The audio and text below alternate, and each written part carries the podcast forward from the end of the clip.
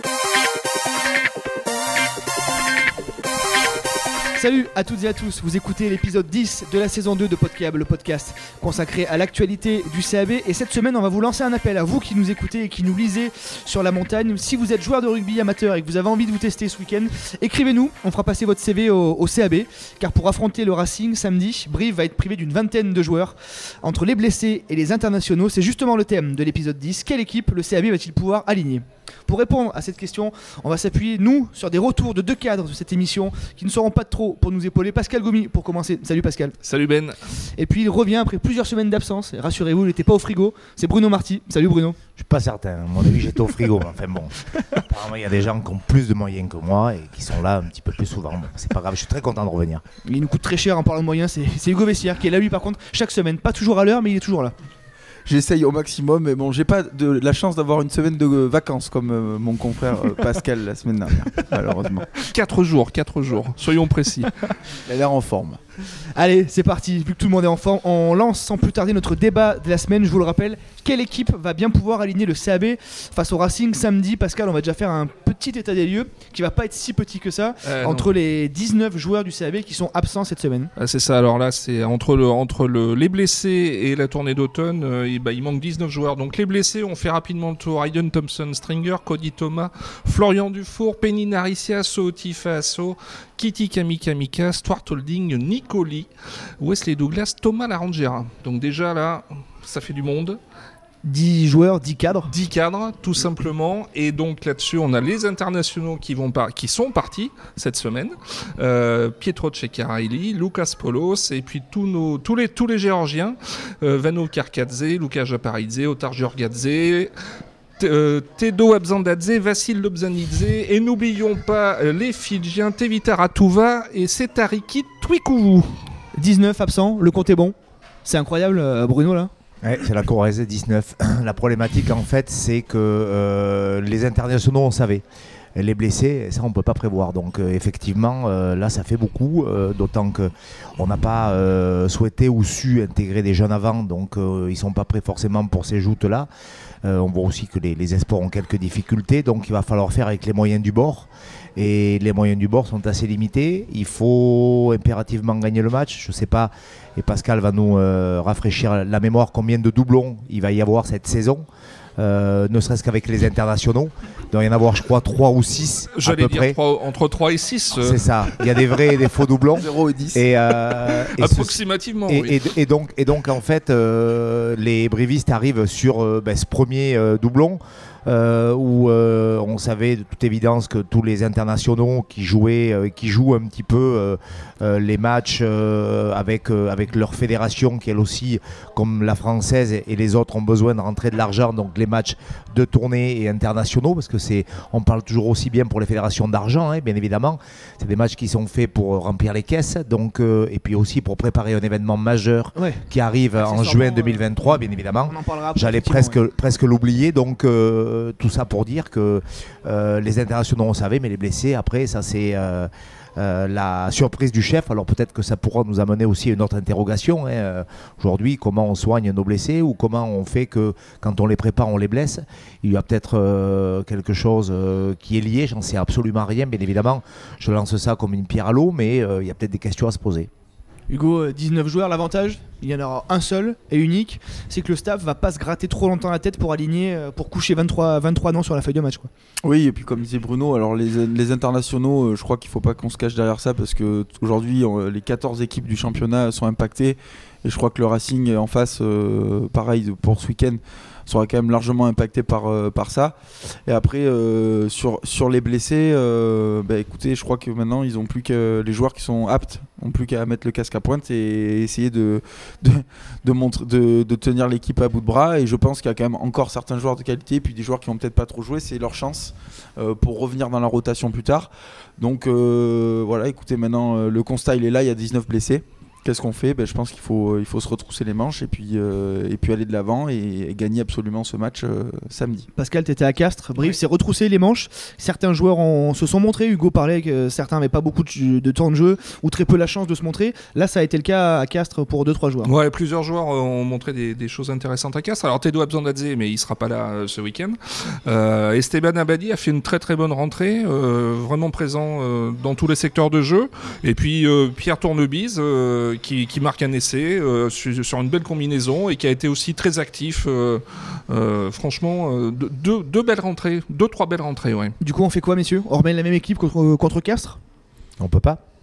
Bah, déjà, de fait, on peut pas, oui, puisque tu En l'occurrence, est-ce qu'on qui est-ce était qu'on en 13, remet, on fait un focus sur ces joueurs Est-ce qu'on remet ces deux joueurs? Ouais, Esteban Abadi, qui sort de 6 mois, on se rappelle, il, quand même, il s'était fracturé une vertèbre euh, à Lyon, une blessure euh, qui n'arrive jamais. Il avait fait 20 minutes avec une vertèbre pétée Mm. sur le terrain à Lyon. Là, il revient, il est très fort. Est-ce qu'on le remet? Pierre Tournobis, est-ce qu'on le remet? Moi, moi, je, moi je, je serais tenté de dire oui. Mm. Je serais tenté de dire oui parce que c'est vrai que pour parler d'Esteban, euh, moi je trouve qu'il a vraiment fait une très très bonne partie. Euh, et puis c'est un profil aujourd'hui qu'on n'a pas forcément. Euh, C'est-à-dire que c'est quelqu'un qui est capable de porter le ballon. Alors pas, de- pas d'être dans le défi, mais d'être dans un autre registre. Euh, c'est un très bon plaqueur. Euh, donc moi je, moi je serais tenté de dire oui et puis Pierre Tournebise de toute façon j'ai bien peur qu'on ait peut-être pas trop le choix non plus et puis il a fait une bonne partie donc pourquoi euh, pourquoi ne pas le, le laisser? Et le staff de toute façon n'aura pas euh, énormément de choix pour le 15 de départ et même pour la, la feuille de match euh, le 23 On parlait de puissance tout à l'heure, euh, on en parlait un petit peu avant l'émission. Bruno, euh, au poste de numéro 8, il y a clairement un déficit de, de puissance. Ouais. Est-ce qu'on pourrait pas imaginer euh, un repositionnement, pour ne pas le nommer, de Sevagalala On en Oui, parlait tout à bien l'heure. sûr, mais il aurait peut-être fallu l'essayer avant et c'est à mon avis une solution. On voit quand même que sur les, les- les deux derniers matchs de, de Seva, il est plutôt très performant. Euh, on n'a qu'à demander à Urda Pieta qui a, qui a vu arriver la vague. Mm. Heureusement qu'il se baisse parce que sinon il allait le prendre euh, vraiment très haut, même si euh, c'est un joueur euh, très agressif et qui des fois a tendance à plaquer ou à défendre un petit peu trop sur le haut du corps, ce qui peut laisser aller à quelques cartons. Mais je crois que contre le Racing, il va falloir gagner le match, ou en tout cas pas le perdre. Et c'est à mon avis pas là qu'il va falloir faire des essais. Aujourd'hui, il y a une troisième ligne, on la connaît à peu près. Ils sont 4-5 joueurs pour, pour la composer. On va pas sortir de ce cadre-là. Euh, je parle de Saïd d'un côté, Rétif, euh, Marais de l'autre et, vraisemblablement le jeune voisin.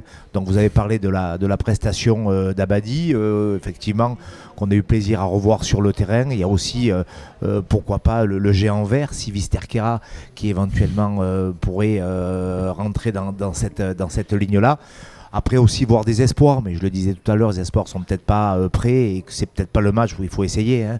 Il faut essayer véritablement de, resserrer les rangs. Il y a peut-être aussi l'opportunité, et on peut le voir en fin de match, qui sait, de voir Bituniata en position de troisième lignel. hein. Euh, il a quand même euh, de la puissance, de la vitesse. C'est un, garçon qui plaque. Mais euh, effectivement, tout ça ne seront que des solutions de repli. Et c'est sûr qu'il faudra peut-être en trouver des solutions de repli parce que là, on va parler un petit peu plus tard du Racing, mais j'imagine quand même assez mal, euh, vu la performance avec euh, toutes leurs jeunes pépites qui commencent maintenant à se faire une place euh, au soleil dans ce groupe francilien. Vois pas bien comment les hommes de Laurent Travers et Didier Casadei vont venir au rayon jeunesse acheter des bouquins à la foire du livre. Oui, c'est clair, d'autant que le Racing a perdu déjà à domicile et s'est fait bien accrocher contre Perpignan. Le Racing a, besoin de points. Euh, c'est clairement très chaud là pour le CAB. On rappelle, le CAB va mettre fin à un bloc de 10 matchs là. Il est temps que ça se termine. Ah oui, oui, bah, c'est clair. euh, puis ce, match arrive à la fin de, à la fin de ce bloc. euh, bon, voilà, le Racing, pour avoir regardé le match contre Toulouse, malgré les absences, ça reste quand même très très fort. Et euh, au contraire euh, de nous, ils ont quand même certains joueurs, euh, notamment des jeunes, qui arrivent et qui sont performants tout de suite. Bon, qui ont aussi leur chance. Bon, voilà, on va pas refaire le, on va pas refaire le débat, mais donc oui. Et puis voilà, ils vont vouloir venir rattraper cette défaite à domicile contre contre Montpellier chez nous. hein, je crois que c'est clair. Après, à nous de, à nous de faire, de faire ce qu'il faut pour, pour gagner ce match et partir après, je crois, sur 15 jours de, de Coupe d'Europe, la, tête, la tête libérée.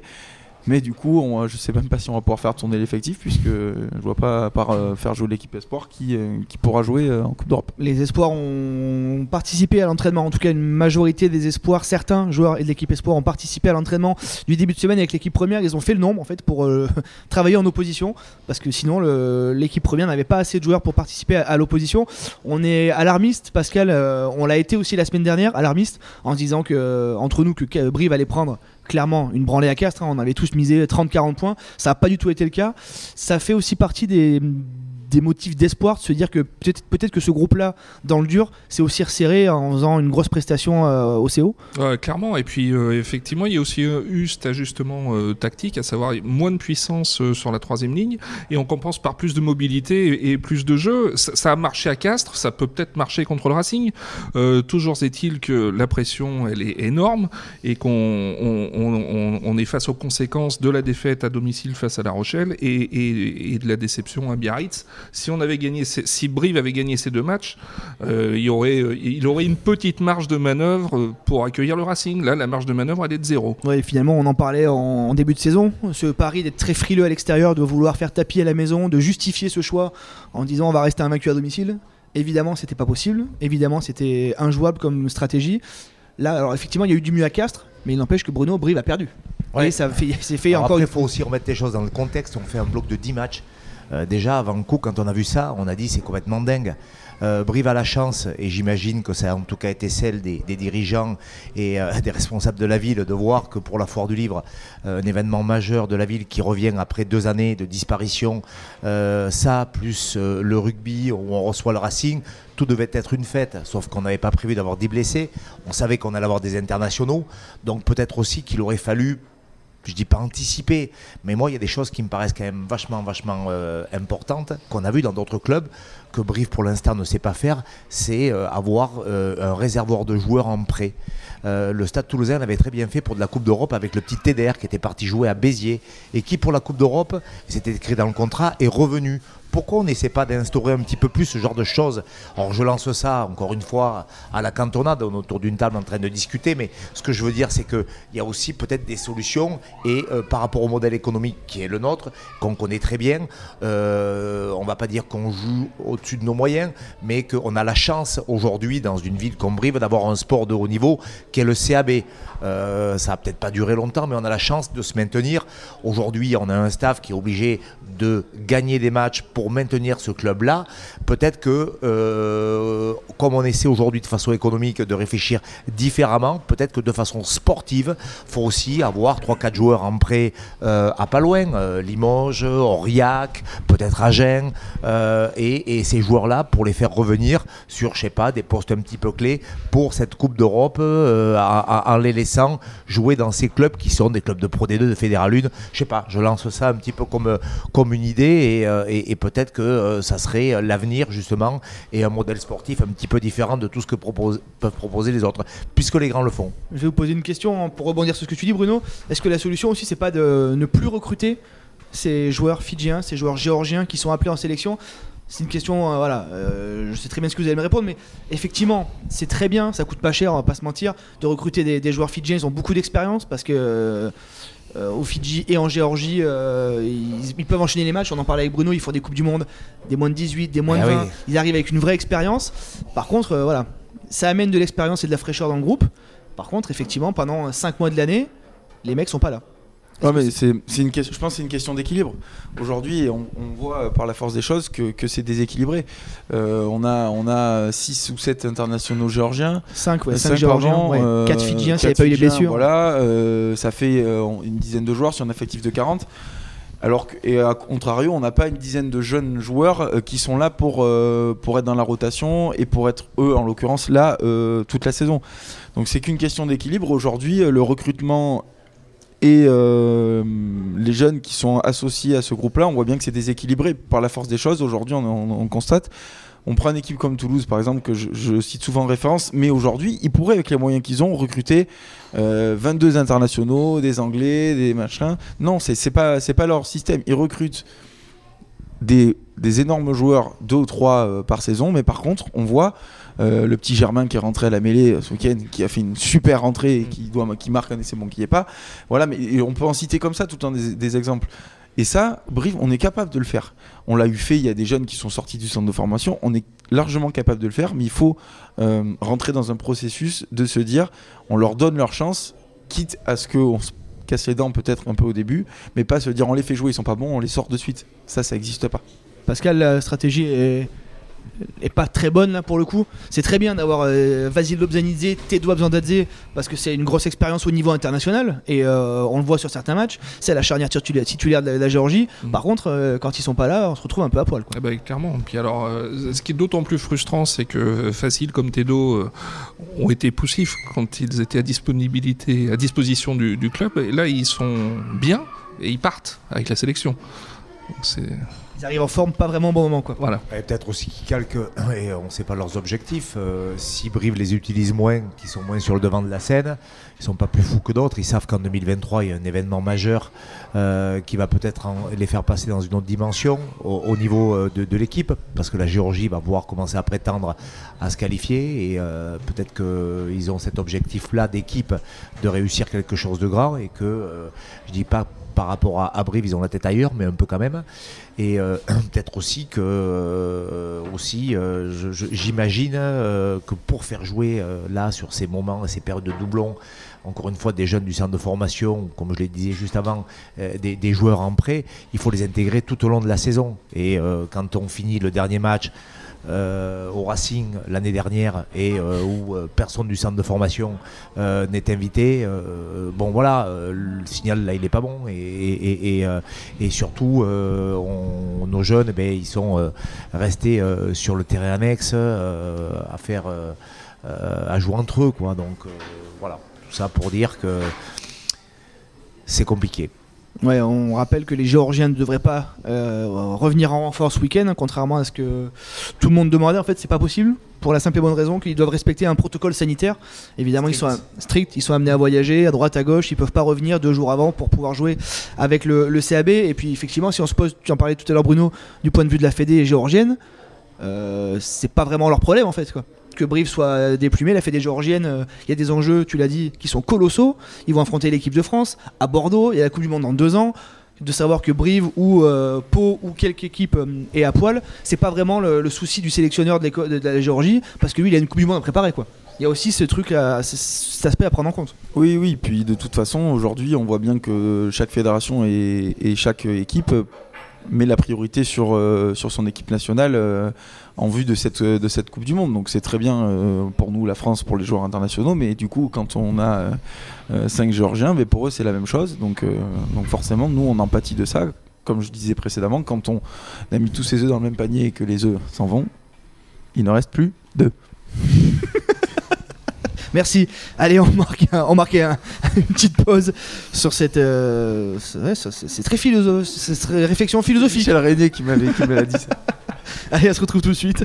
Oh là là là, vive la Gaillarde Oh là là, la Gaillarde Allez messieurs, dans cette deuxième et, dernière partie, on va revenir sur vos tops euh, et vos flops du week-end et de ce début de semaine. Qu'est-ce qui vous a plu Qu'est-ce qui vous a agacé? Hugo, je te vois hyper inspiré, on va commencer par toi. Si, si. Euh, j'ai un trou. C'est cette réflexion euh, hyper philosophique, ça t'a un peu si, je l'ai. Alors mon flop, je commence par mon flop. Mon flop, bah, justement, ça tombe bien qu'on en parle parce que c'est sur le calendrier, euh, sur le calendrier entre le top 14 et le et le, calendrier international. Je trouve qu'aujourd'hui on marche sur la tête, euh, très clairement. C'est n'importe quoi. On parle d'un côté de santé des joueurs, de préserver les joueurs, de faire des règles pour les joueurs. Et à côté de ça, on leur fait jouer 30, 35 matchs par saison. Euh, franchement, moi, je trouve que c'est catastrophique. Euh, on se rapproche de ce qui, se fait au foot où des joueurs partent la semaine faire 5 euh, heures d'avion et reviennent. non, mais très sincèrement, c'est vraiment une hérésie pour le coup. non, moi, ça, ça j'arrive pas à comprendre comment on en est là aujourd'hui encore à, avoir des calendriers comme ça. Et en plus, ça fausse le championnat pour le coup, puisque pour, pour certaines équipes, il y a énormément d'absents. Et pour mon top, euh, je réfléchis si c'est Noël Le Garrick, voilà le demi de mêlée du, Racing que je trouve euh, que je trouve très très intéressant. Mais alors malheureusement ou heureusement, mais je sais pas, mais il tombe dans une génération où Il a Un peu de euh, un peu, voire beaucoup, énormément de, de concurrence. Euh, je pense que si on était 5-6 ans en arrière, il serait déjà en équipe de France. Mais euh, je pense que c'est un joueur qui mérite d'être vu à ce niveau-là. Et d'ailleurs, on a vu Laurent Labitte hier dire qu'il serait vraisemblablement euh, bientôt appelé pour revenir euh, s'entraîner. Il a été retenu par les Barbarians déjà pour participer. ouais. Donc, donc ça montre que le réservoir français est, est en bonne forme et on voit que des ovnis, comme disait Fabien Fabien Galtier. Galtier, arrivent euh, un par saison. Voilà. Monsieur Marty, vos Alors, tops, moi, vos flops. tops, je vais être. je, suis très très très heureux pardon que l'équipe euh, emmenée par euh, Jérôme Bonvoisin et Régis Lespinasse, je parle des Crabos euh, du CA Brive, euh, ait remporté un match ultra important face à Bordeaux. Bordeaux qui était un petit peu l'épouvantail avant le coup contre de, la, poule pardon de, Brive qui avait déjà perdu à domicile contre La Rochelle. Donc je suis content pour pour les coachs. Et, euh, et le flop, euh, ben, c'est euh, ben, pour nos amis, ça fait longtemps qu'on n'a pas pu leur mettre un coup de rabot, nos amis de la SM, qui pour euh, 3 francs 6 sous et, et deux rustines de pneus sont en train de faire un pataquès parce qu'Azema continue à faire son travail au RCT. Alors là, ces petits joueurs qui sont toujours en train de nous expliquer comment il faut faire, là pour le coup, vraiment... euh, j'ai l'impression d'avoir en face de moi des, des, des jaunards et puis, euh, et puis ils sont vraiment des jaunards quoi, comme la personne qui parle au micro qui nous fait cette émission. Pascal, bien sûr. Bah, les flops, euh, le, le flop, euh, bah, c'est, c'est- on, on l'avait annoncé déjà cet été, c'est cette série de 10 matchs de top 14 euh, non-stop, euh, où on nous parle de la santé des joueurs à longueur de temps. Euh, voilà, et ben on, est au bout des 10 journées, on voit l'état des infirmeries dans tous les clubs. Oui, parce qu'on parle de Brive qui a 10 joueurs. Il y a pas euh, que on fait Brive, le tour des clubs, il y a entre 6 et 12 joueurs qui Voilà. sont pétés de partout. Quoi. Voilà, donc euh, franchement, euh, il y a le discours d'un côté et puis les, les faits de l'autre. Et mon top, eh c'est pour Lucas Japa- Japaridze. Euh, on se souvenait de lui euh, en pleurs après un match, euh, à la fin d'un match contre le Racing, euh, et qui s'en voulait beaucoup d'avoir d'avoir coûté une pénalité sur laquelle le Racing avait fini par, par marquer un essai. Et ben, deux ans plus tard, il est devenu incontournable, et puis il, re- il revient en sélection avec, avec les Géorgiens. Donc c'est mon top. C'est beau. C'est beau. Temporalité euh, excellente. Euh, mon top, eh ben, on va revenir sur ce que vous disiez, c'est là ce qu'on a appris hein, en ce début de semaine. Euh, Karl Lehmann, l'ancien All Black, euh, pilier de, de- du Racing qui est atteint de démence. Euh, du Racing, du, de Toulon, pardon. Du RCT. Je te vois. euh, atteint de démence à, à 41 ans. Euh, voilà, on avait eu il y a quelques mois. euh, on avait eu il y a quelques mois euh, Steve Thompson et, euh, et Alex Popam à 40 piges, être atteint de démence, c'est. C'est- d'une tristesse sans nom, c'est juste pas possible quoi. Donc ça va encore avec ce qu'on disait, le rugby est de plus en plus, euh, est de plus en plus violent et de plus en plus euh, dangereux parce qu'en fait on parle quand même de la vie de, certains hommes qui ont 40 piges et qui se souviennent plus de rien, qui, qui sont pour certains alcooliques, ça devient franchement inquiétant. Il, va être grand temps que World Rugby euh, mette les mains dans le cambouis plutôt que d'inventer des, des World Series à 12 équipes ou à 14 équipes dont tout le monde se contrefout. Il y a quand même la santé des joueurs qui est, en jeu. Et mon top, eh ben, c'est sur ce match samedi. T'en parlais, Bruno. C'est un week-end de foire du livre. euh, il va y avoir du monde partout en ville. Le stade devrait être plein. Espérons quand même face au Racing. On a tout pour vivre, euh, pour vivre un bon week-end. Alors oui, ça va être difficile. Oui, ça s'annonce un peu galère et un peu et un peu chaud pour le CAB, mais ça pourrait être un week-end, euh, ça pourrait être un week-end incroyable avec une belle ferveur. On espère qu'il y, ait- qu'il y ait du monde au, au stade. Ouais, si on reprend les pronostics, on devait mettre 40 points à Biarritz, on a perdu. On devait en prendre 50 à Castres, on a gagné. Donc tout le monde est en train de dire qu'on va en prendre 50 contre le Racing, donc on peut gagner 9-0. Messieurs, tapis, merci. Tapis, Tapis 9-0. sur la victoire. Merci à tous et à tous de nous avoir suivis. C'est la fin de ce dixième épisode de la saison 2 de Podcast. Merci Martial de Cluse d'être toujours présent à nos côtés. Restez connectés sur la montagne Terre de Sport et à très bientôt. Salut Salut